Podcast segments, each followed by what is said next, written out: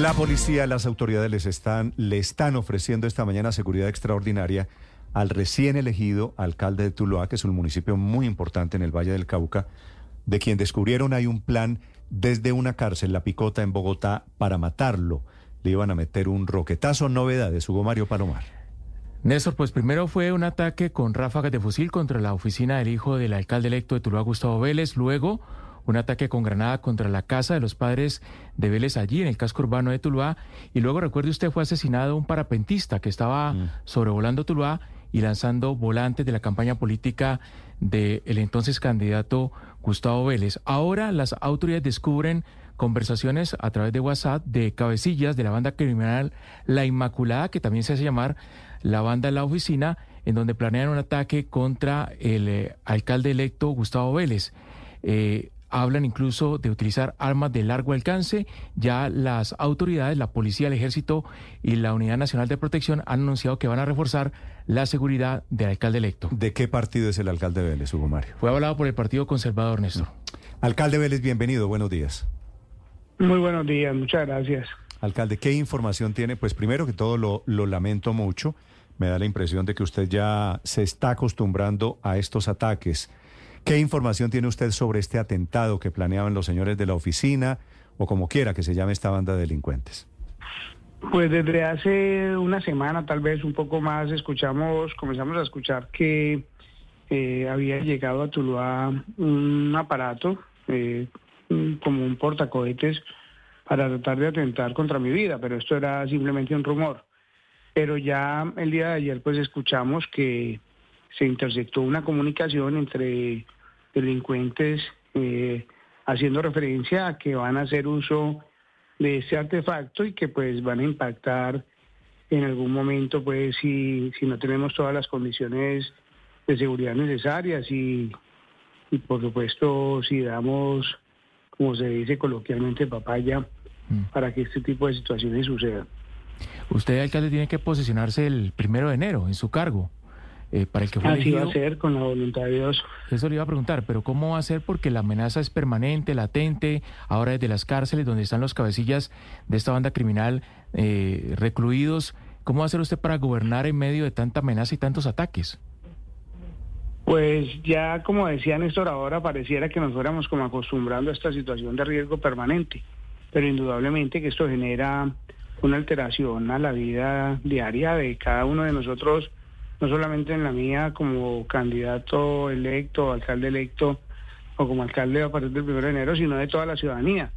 Pero tenemos que seguir haciendo el trabajo, indudablemente que vamos a tener que posesionarnos el primero de enero, vamos a pensar en un acto más bien sobrio, un acto en el que haya mucha prudencia y en el que pues podamos decirle a la ciudadanía que continuamos con esa decisión que tomamos hace mucho rato de poder gobernar nuevamente nuestro municipio y de querer hacer las cosas bien.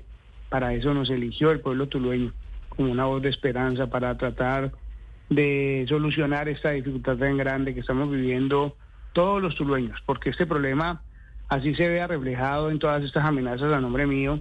Este es un problema que nos está afectando a todos los tulueños, a todos y a cada uno de los tulueños que hoy vivimos momentos muy angustiantes por las situaciones que se presentan en Tuluá permanentemente intimidaciones, amenazas, extorsiones que continúan como si nada. Sí, alcalde Vélez, eh, esto a voz de roquetazo son, son voces mayores. Está pidiendo la gobernadora electa Dilian Francisca Toro que se le aumente a usted el pie de fuerza, la seguridad. ¿Usted con eso se siente tranquilo? ¿Se da por bien servido?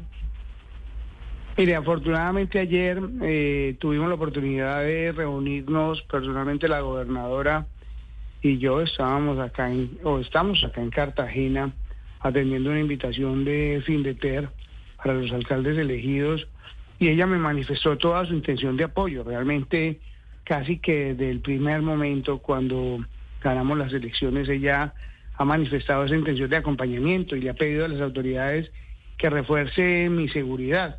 De hecho, acá en Cartagena pues ya tengo seguridad, está prestando seguridad la Policía Nacional y en Tuluá, en el sitio donde vivo, tengo acompañamiento del ejército, de un grupo especial de la policía y de dos personas de la UNP.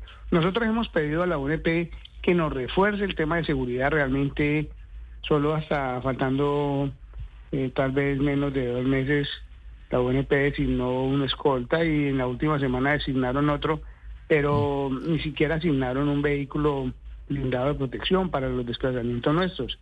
Yo sé que vamos a tener que ajustar este tema durante estos dos meses, durante, durante este mes y medio, para poder llegar a la administración municipal y de la mano de las autoridades poder hacer este ejercicio de gobierno. Aquí no queda nada más que hacer. Aquí hay es que tomar la decisión de seguir avanzando y de gobernar, de volver a enderezar el rumbo de nuestro municipio, que es lo que hoy están pidiendo a gritos todos los ciudadanos tulueños. ¿Qué, hay, alcalde, qué hay detrás de las amenazas? ¿Es cierto que esta banda criminal, además de extorsionar comerciantes y empresarios, eh, pide participación por contratación pública ahí en Tuluá? Claro, ellos han pedido, porque seguramente ya lo tienen, participación en la misma administración municipal, eh, contratación, participación de los contratistas y por supuesto ellos tienen un negocio hoy de acaparamiento de productos básicos de la canasta familiar y por supuesto en actividades comerciales, ambulancias, restaurantes, discotecas. Y entonces ellos conocen y saben, porque ya hicimos este ejercicio en el periodo pasado, que definitivamente cuando hay un compromiso desde la administración municipal con las autoridades de defender a la ciudadanía y de no permitir que esto suceda, pues definitivamente esta situación llega a su fin. Entonces, Hoy lo que están es defendiendo lo que ya tienen, hoy están queriendo mantener los espacios que ya obtuvieron durante esos cuatro años.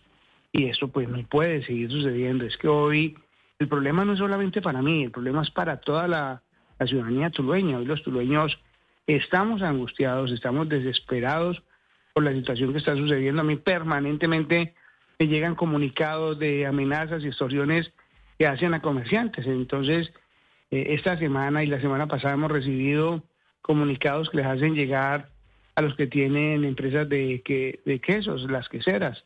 Entonces van copando cada vez más un negocio adicionalmente. Primero fue la cebolla, el cilantro, la papa, el tomate, los huevos, el pollo, la carne, ahora el queso y bueno, quién sabe cuántas cosas más. Increíble. Entonces, claro, mm. eh, es un tema muy complicado que está afectando a la ciudadanía tulueña. Es que no es un problema solamente para pues bandas, la historia de bandas de delincuentes que terminan buscando contratos con el municipio y terminan en esto, en amenazas por todo lado. Alcalde Vélez, cuídese y muchas gracias por acompañarnos. Muchas gracias, Néstor, muy formal. Yo les